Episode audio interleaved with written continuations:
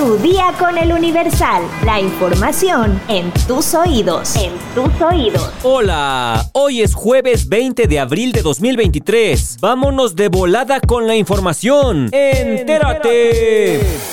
Nación.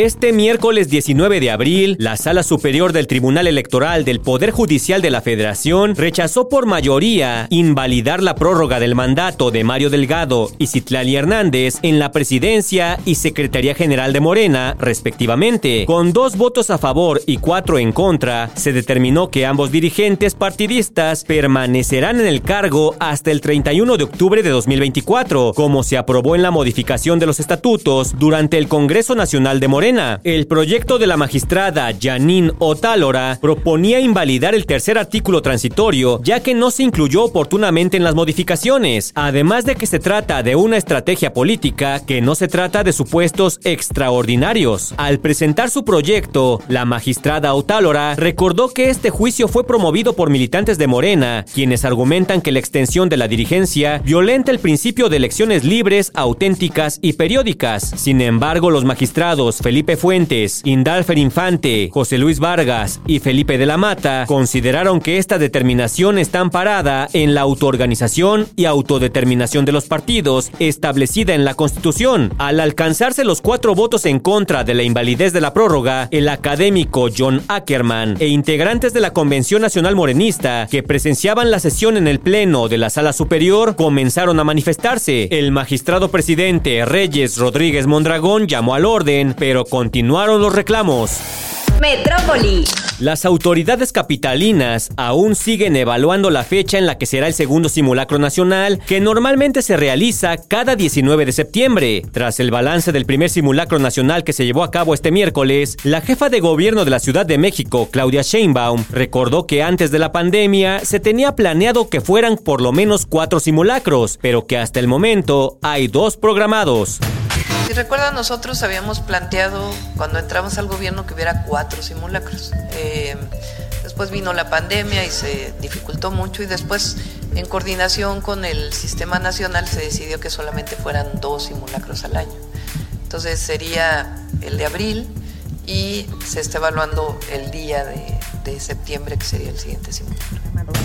Cabe recordar que el pasado 19 de septiembre de 2017 hubo un sismo tras el simulacro nacional y a 32 años del aniversario del temblor de 1985. También en la misma fecha, pero del año pasado, se registró un sismo tras el simulacro. Por lo anterior, usuarios en redes sociales buscan que se cambie la fecha del simulacro del 19 de septiembre, por lo que las autoridades siguen evaluando la propuesta. En conferencia de prensa, la jefa de gobierno informó que el Centro de Comando, Control, Cómputo, Comunicaciones y Contacto Ciudadano informó que se activaron 13.772 altavoces, lo que representó el 99.2% de efectividad. Se inscribieron de forma voluntaria al simulacro 23.944 inmuebles y se sumaron 4.500 unidades habitacionales. Explicó que el simulacro tuvo como objetivo reforzar y mejorar reacciones preventivas de comunicación y respuesta del gobierno de la Ciudad de México, además de que se presentaron solamente dos casos de atención médica por crisis nerviosa.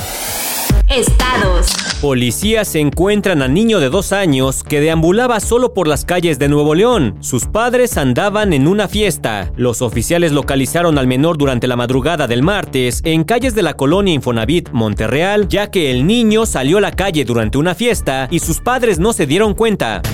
Buscan que en septiembre Hidalgo salga del primer lugar nacional en robo de combustible. El gobernador Julio Menchaca dijo que la aprehensión que se realizó el fin de semana de un líder guachicolero en el municipio de Cuautepec habla del compromiso que se tiene en combatir este delito.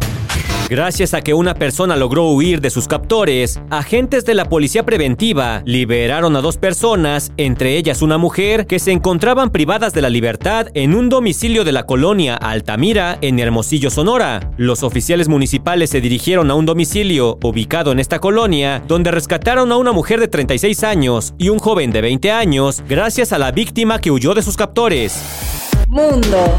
Al menos 79 personas murieron y más de 100 resultaron heridas en una estampida en la capital de Yemen durante un reparto benéfico de dinero. El incidente ocurrió en la zona de Bab al Yemen, dijo un responsable sanitario en la capital Sanaa. Los fallecidos y heridos fueron trasladados a hospitales cercanos y las personas responsables del reparto benéfico fueron puestos bajo custodia policial, así lo informó el ministro de Interior en un comunicado publicado por la agencia de noticias de los rebeldes Saba. El ministerio no ofreció un balance exacto, pero señaló que decenas de personas murieron debido a una estampida durante una distribución aleatoria de sumas de dinero por parte de algunos comerciantes. En redes sociales circulan videos en los que se ven numerosos cadáveres tendidos en el suelo y personas clamando a su alrededor. Yemen se encuentra en guerra desde 2014, cuando los rebeldes hutíes, respaldados por Irán, tomaron la capital, lo que desencadenó la intervención al año siguiente de una coalición liderada por Arabia Saudita para respaldar al gobierno reconocido internacionalmente. Este conflicto ha provocado lo que la Organización de las Naciones Unidas describe como una de las peores tragedias humanitarias. Según esta organización, más de dos tercios de los 21 millones de habitantes de Yemen viven por debajo del umbral de la pobreza.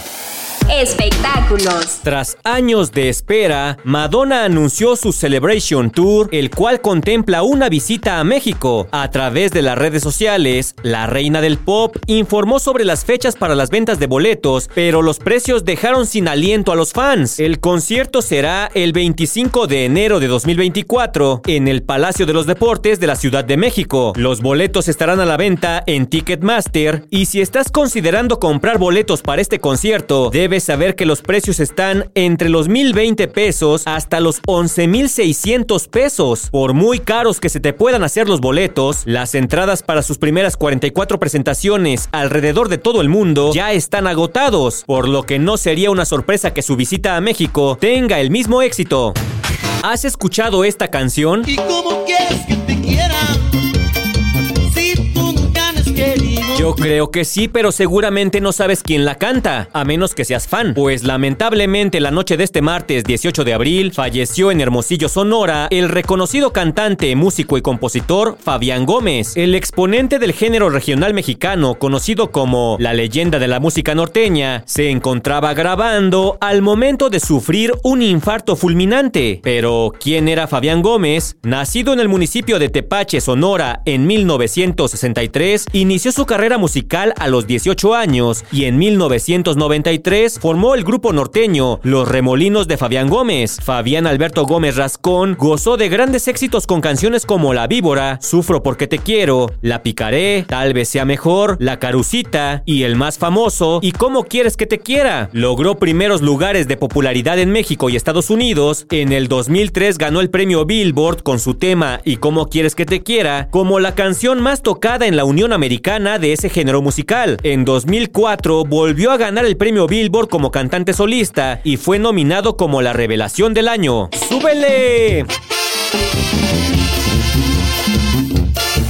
¿Sabes cuál es el origen de la palabra naco? Descúbrelo en el podcast de dónde viene. Encuéntralo en todas las plataformas: Spotify, Google Podcast y Apple Podcast. De dónde viene es una producción de El Universal. Universal. Muchas gracias a todos los que comentaron el día de ayer. Parece que a la mayoría le gusta más Desvelado de Bobby Pulido y no la canción que sacó Bad Bunny. Sigan poniéndose en contacto con nosotros. Ahí los estaremos leyendo muy atentos en Spotify. Mientras tanto y por ahora ya estás informado, pero sigue todas las redes sociales del Universal para estar actualizado. Comparte este podcast, por favor compártelo. Y mañana no te olvides de empezar tu día, tu, tu día, día, con, con el Universal.